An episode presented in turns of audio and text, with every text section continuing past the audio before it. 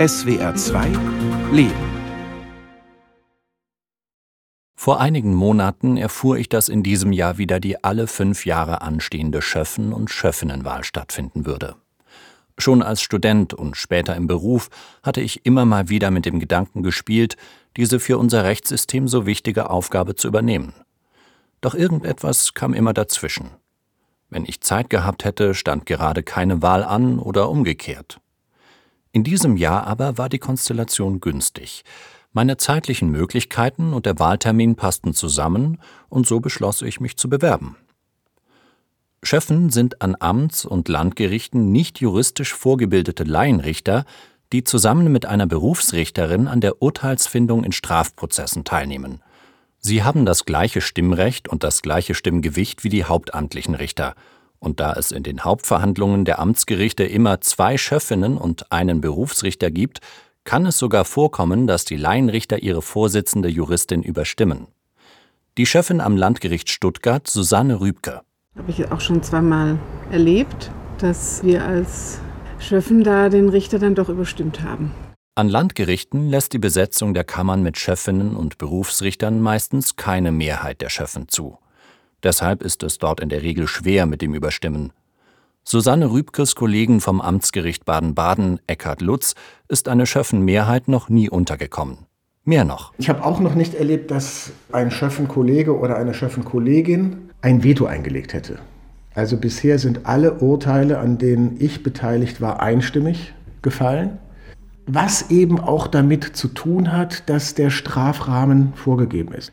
Beide Schöffen führen die Problemlosigkeit der Urteilsfindung, ob einstimmig oder mit einer Mehrheit, vor allem auf die Professionalität der Berufsrichterinnen zurück.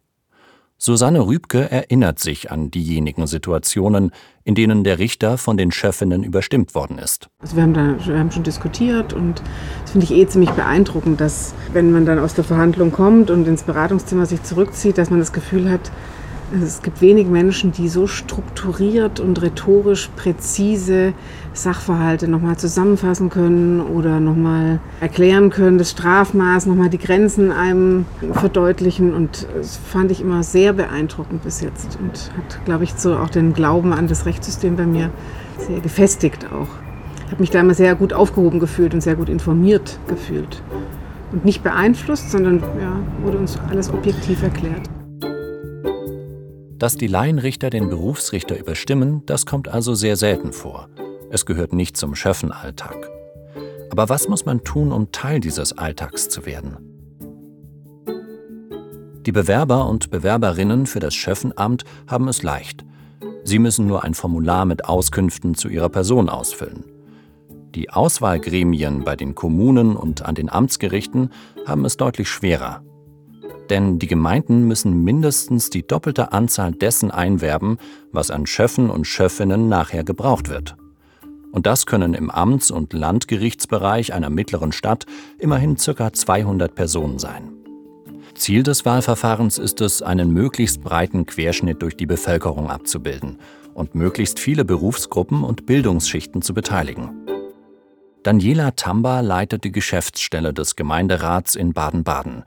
Sie betreut mit einem kleinen Team die Sammlung und Aufbereitung der Bewerbungen für den Gemeinderat.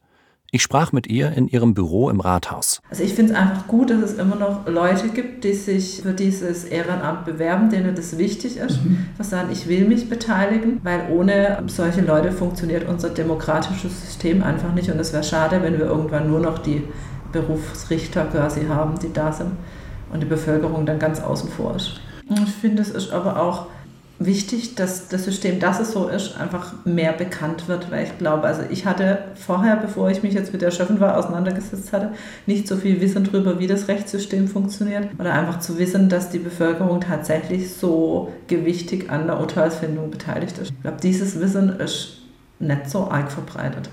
Das ist tatsächlich mhm. wichtig, dass da jetzt immer wieder durch die Schöffenwahlen ähm, das auch ein bisschen transparenter wird oder mehr Leuten auffällt, oh, wir haben ja in der Rechtsprechung eine sehr große Beteiligung der Bevölkerung, nicht bloß die Berufsrichter. Die Vorauswahl unter den Bewerbungen trifft der Gemeinderat. Die eigentliche Wahl der Schöffen und der Ersatzschöffinnen obliegt einem Gremium aus Gemeinderätinnen unter Vorsitz des zuständigen Amtsrichters. Tatsächlich gab es in diesem Jahr in Baden-Württemberg in einigen Gemeinden eine regelrechte Flut an Bewerbungen, was wohl auf ein effektives Marketing seitens des Landes und der Kommunen zurückzuführen ist. Das könnte zu einem geringeren Teil aber auch daran liegen, dass rechte Gruppen dazu aufgerufen haben, sich zu bewerben, um das Schöffensystem zu unterwandern. Ihr Ziel, die Rechtsprechung in ihrem Sinne zu verändern. Dazu die Nachrichtensendung SWR 2 aktuell am 12. Juli dieses Jahres. Es ist so etwas wie der Marsch durch die Institutionen, zu dem rechtsstehende Gruppen in Baden-Württemberg anlässlich der Schöffenwahl aufgerufen hatten. Sie forderten Gesinnungsfreunde auf, sich für die Wahl der ehrenamtlichen Richterinnen und Richter aufstellen zu lassen. Dabei hatten sie jedoch die Rechnung ohne Grüne, CDU, FDP und SPD im Landtag gemacht. Die Parteien verabschiedeten eine Gesetzesänderung, die die Anforderungen an die Verfassungstreue der Schöffinnen und Schöffen verschärft. Die AfD stimmte im Landtag dagegen. Was weiß man über die Bewerber und Bewerberinnen für das Schöffenamt? Der Richter am Amtsgericht Baden-Baden, David Metz, stellt fest, wir haben nur einen gewissen Pool an Informationen über die Personen. Es wird dann natürlich noch gewisse Erkundigungen eingeholt, zum Beispiel, ob irgendwelche Vorstrafen bestehen, ob äh, Verfahren geführt werden. Aber ansonsten weltanschaulich zum Beispiel religiöse Richtungen, die sehen wir bei der Schöffenwahl eigentlich nicht. Wir wissen davon schlicht nichts. Das wird da also nicht berücksichtigt. Das kann also passieren. Es gibt ja eine Liste mit sehr vielen zur Auswahl stehenden Schöffen, von denen dann nur ein gewisser Anteil auch gewählt wird. Dass wir dann natürlich möglicherweise ungesehen gewisse Richtungen mehr repräsentiert sind als andere Richtungen, weil man das bei der Wahl schlicht nicht im Blick hat. Ja. Ich frage mich, warum Bürger und Bürgerinnen, die vorher nichts mit der Justiz zu tun hatten, überhaupt Laienrichter werden wollen. Bei Susanne Rübke und Eckhard Lutz war neben vorhandenen zeitlichen Möglichkeiten und dem Wunsch, sich gesellschaftlich sinnvoll in einem Ehrenamt zu engagieren, das Interesse an Recht und Gerechtigkeit ausschlaggebend. Denn Recht und Gerechtigkeit bilden die Grundlagen eines demokratisch verfassten Staats. Es war bei Ihnen vor fünf Jahren also ähnlich wie bei mir heute. Eckhard Lutz formuliert seine Beweggründe so. Ich habe mich beworben vor gut fünf Jahren, weil mich das Thema Justiz interessiert, weil mich Strafrecht interessiert, weil ich mich für Politik interessiere, weil ich mich dafür interessiere, Einblick zu bekommen in die Rechtsprechung im Sinne der Gewaltenteilung in unserer Republik und äh, weil ich das als eine persönliche Herausforderung empfunden habe und weil ich denke, dass es auch ein Beitrag sein kann, von dem auch andere profitieren können. Und was erwartet ein Berufsrichter, ein hochkompetenter Jurist also von seinen Schöffinnen und Schöffen? Funktioniert die Kombination aus Berufs- und Laienrichtern, die in der Theorie so verheißungsvoll klingt, tatsächlich auch in der Praxis? Die Meinung von Amtsrichter David Metz. Also ich würde sagen, das funktioniert. Wenn es natürlich dahin gehen würde, dass die Schöffen äh, zu einem großen Teil ihre eigenen Entscheidungen machen, sage ich mal. Also bei mir am Schöffengericht können sie mich überstimmen, beim Landgericht sieht es schon ein bisschen anders aus. Dann würde das System wahrscheinlich ein bisschen ins Wanken kommen, muss man sagen. Aber ich denke, dazu wird es nicht kommen, weil die Schöffen sich wirklich ganz überwiegend natürlich an dem, was die Berufsrichter vorgeben, auch halten. Und äh, in dem Sinne finde ich schon, dass das funktioniert, dass die Schöffen auf der einen Seite eben auch den Einblick kriegen, was wir da im Beratungszimmer machen. Was dort genau passiert, ist natürlich geheim. Aber so die allgemeine Tätigkeit, wie arbeiten die Gerichte, können die Schöffen ja auch nach außen tragen. Ist ja auch dann für andere, die das mitbekommen, äh, gut. Und ansonsten von unserer ähm, Arbeit an sich denke ich, da es sich äh, vom System her so bewährt hat, dass der Berufsrichter eben der Kopf der Bande ist, sage ich mal, und die Schöffen sich daran orientieren und dann aber mitbestimmen, dass das schon funktioniert. Auch Eckhard Lutz hält das System für ein Beispiel gelungener Teilhabe der Bevölkerung an der Strafverfolgung. Der Schöffe und die Schöffin bringen einen anderen Blick mit. Letztlich verbreitern sie die Basis, auf der ein Urteil gesprochen wird. Die Juristenausbildung ist sehr formell die Juristentätigkeit, egal wo sie stattfindet, halte ich auch für relativ formell.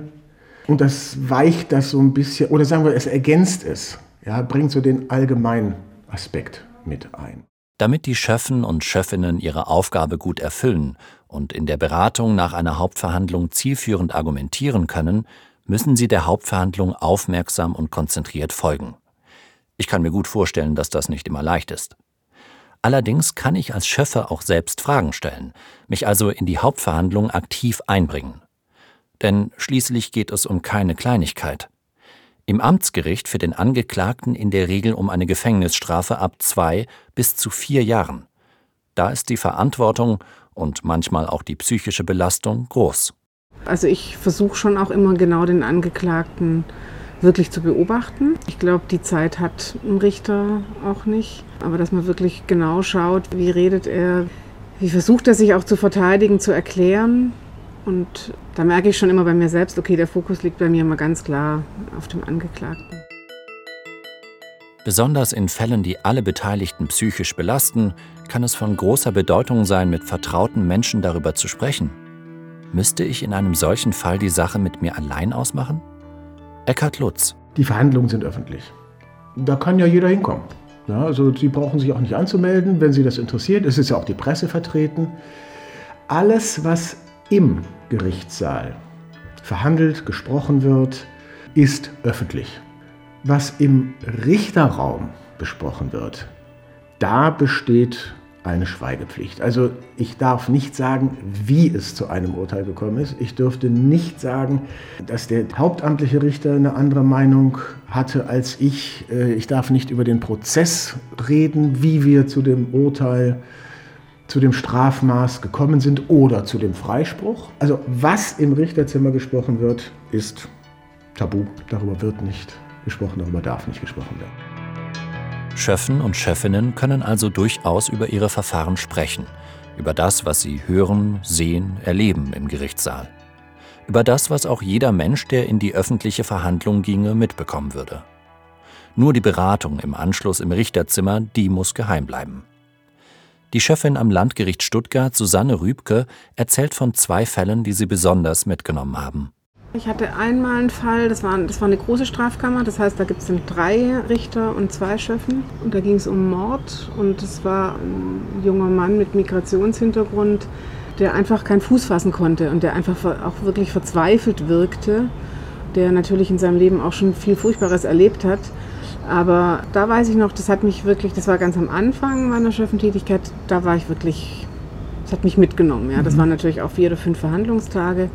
Aber wenn man dann jemanden sieht, der da wirklich auf der Anklagebank sitzt und wirklich verzweifelt ist, keinen Ausweg mehr findet oder sieht, das fand ich, ja, das war schon mit das Schwierigste. Und das nimmt man natürlich dann mit nach Hause. Oder einmal habe ich eine Dame oder eine Frau in meinem Alter als Angeklagte miterlebt, ähm, die betrogen hat im Internet bei Zahlungen. Und dann stand eben die Frage im Raum, ob sie auf Bewährung oder ob sie dann wirklich ins Gefängnis muss. Und das fand ich irgendwie den Gedanken daran, dass jemand deshalb ein halbes Jahr von ihrer Familie getrennt wird und die Kinder darunter leiden müssen. Und fand ich irgendwie einen schrecklichen Gedanken. Angesichts solcher Skrupel, die nach Milde geradezu verlangen, stellt sich die Frage nach dem Sinn einer Strafe, die aus längerem Freiheitsentzug besteht. Ist Gefängnis das Mittel der Wahl zur Resozialisierung einer Täterin oder eines Täters? Oder stellt man die Haft als Bestrafung häufiger auch in Frage? Susanne Rübke. Was heißt in Frage stellen? Es ist natürlich immer eine Abwägung, ja, bei was für einen Zweck soll Strafe haben. Und ja, das überlegt man sich natürlich schon in, in solchen Verhandlungen. Das sind auch, auch Dinge, die man da wirklich diskutiert und die dann auch spannend sind. Was haben andere Menschen dafür für eine Meinung dazu? Aber ja, da, da haben wir dann schon oft auch drüber geredet. Oder auch welche Möglichkeiten man sieht, wie kann man da eben eine Besserung herbeiführen. Und da ist es natürlich so, dass ein Richter oder eine Richterin viel mehr Erfahrung hat.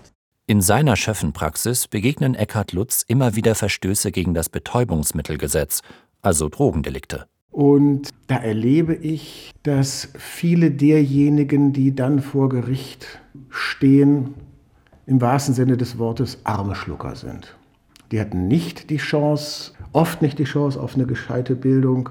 Sie rutschen rein in irgendetwas, kommen da nicht mehr raus. Und ich erlebe es auch so, dass sie wenn sie richtig drin sind, nicht gut wieder rauskommen. Es gibt wenig Hilfestellung. Und im Zweifelsfall ist es auch so, dass sich die Spirale dann weiter beschleunigt, die Abwärtsspirale, insbesondere dann, wenn Haftstrafen ausgesprochen werden. Ausgesprochen werden müssen, weil das Strafgesetzbuch ja bei vielen Vergehen und Verbrechen Strafmaß vorsieht, das nicht unterschritten werden darf. Selbst wenn man darunter bliebe, dann ginge halt der Staatsanwaltschaft in Berufung. Wenn zu hart geurteilt würde, dann die Verteidigung. Mitleidsvermögen auch mit einem Täter, die Fähigkeit zur Empathie auch mit einer schuldig gewordenen, das sind neben ausgeprägtem Gerechtigkeitssinn nicht die schlechtesten Voraussetzungen für das Schöffenamt. Und im Lauf der Jahre kann sich der Blick auf Menschen auch verändern, wie bei Eckhard Lutz. Ich habe so ein bisschen kennengelernt, was die Menschen zu kriminellen Handlungen führt, wie man da auch reinschlittern kann. Und ich glaube, ich habe heute so ein bisschen mehr Verständnis dafür und sage nicht mehr, dass hier dieser, dieser, der Kriminelle oder so. Ich habe dann glaube ich, ein differenzierteres Bild erworben. Ja. Von Ferdinand von Schirach, der als Autor inzwischen wahrscheinlich bekannter ist denn als Strafverteidiger, kennt man die provokante Formulierung, die Richter sprechen nicht Recht, sondern fällten Urteile. Dennoch wird jede Richterin natürlich versuchen, möglichst gerechte Urteile zu fällen. Für Richter David Metz ist es in diesem Zusammenhang besonders wichtig, dafür zu sorgen, dass die beisitzenden Laienrichter ihr persönliches Rechtsempfinden nicht absolut setzen, sondern es mit den bestehenden Gesetzen in Einklang bringen.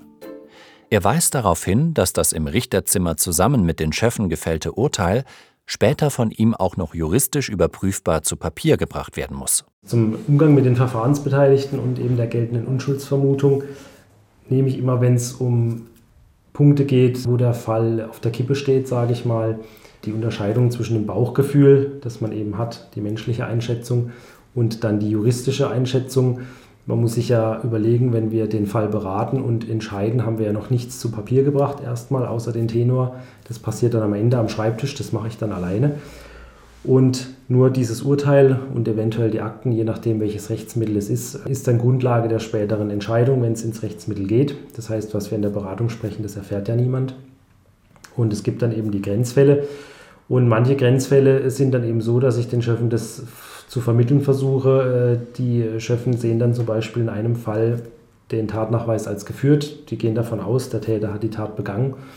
Und ich äh, sage zu denen dann, ja, also vom Bauchgefühl her stimme ich Ihnen vollkommen zu, aber wir sind jetzt hier als Richter, die Schöffen eben auch als ehrenamtliche Richter und müssen uns natürlich dann an die Regeln halten, die uns die Prozessordnung vorgibt.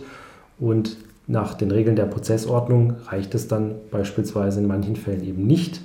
Das heißt, wir kriegen es aufgrund der Beweisaufnahme, aufgrund dessen, was wir gehört haben, nicht so weit, dass wir davon als Richter überzeugt sein können, dass derjenige die Tat begangen hat weil es da eben mehr bedarf als bei einem Bauchgefühl. Schließlich fällt man Urteile ausdrücklich im Namen des Volkes. Da sollte der Anspruch des Gerichts, mit seinen Entscheidungen zu einem möglichst gerechten Miteinander in unserem Staat beizutragen, selbstverständlich sein. In einigen Tagen findet nun die Wahl statt. Natürlich wäre ich froh, gewählt zu werden, und noch schöner wäre es, wenn das Los mich zu einem der Hauptschöffen bestimmen würde, an welchem Gericht, am Amts- oder Landgericht wäre mir egal. Nur für ein Jugendgericht gäbe es angesichts meines vorgerückten Alters vielleicht doch geeignetere Kandidaten.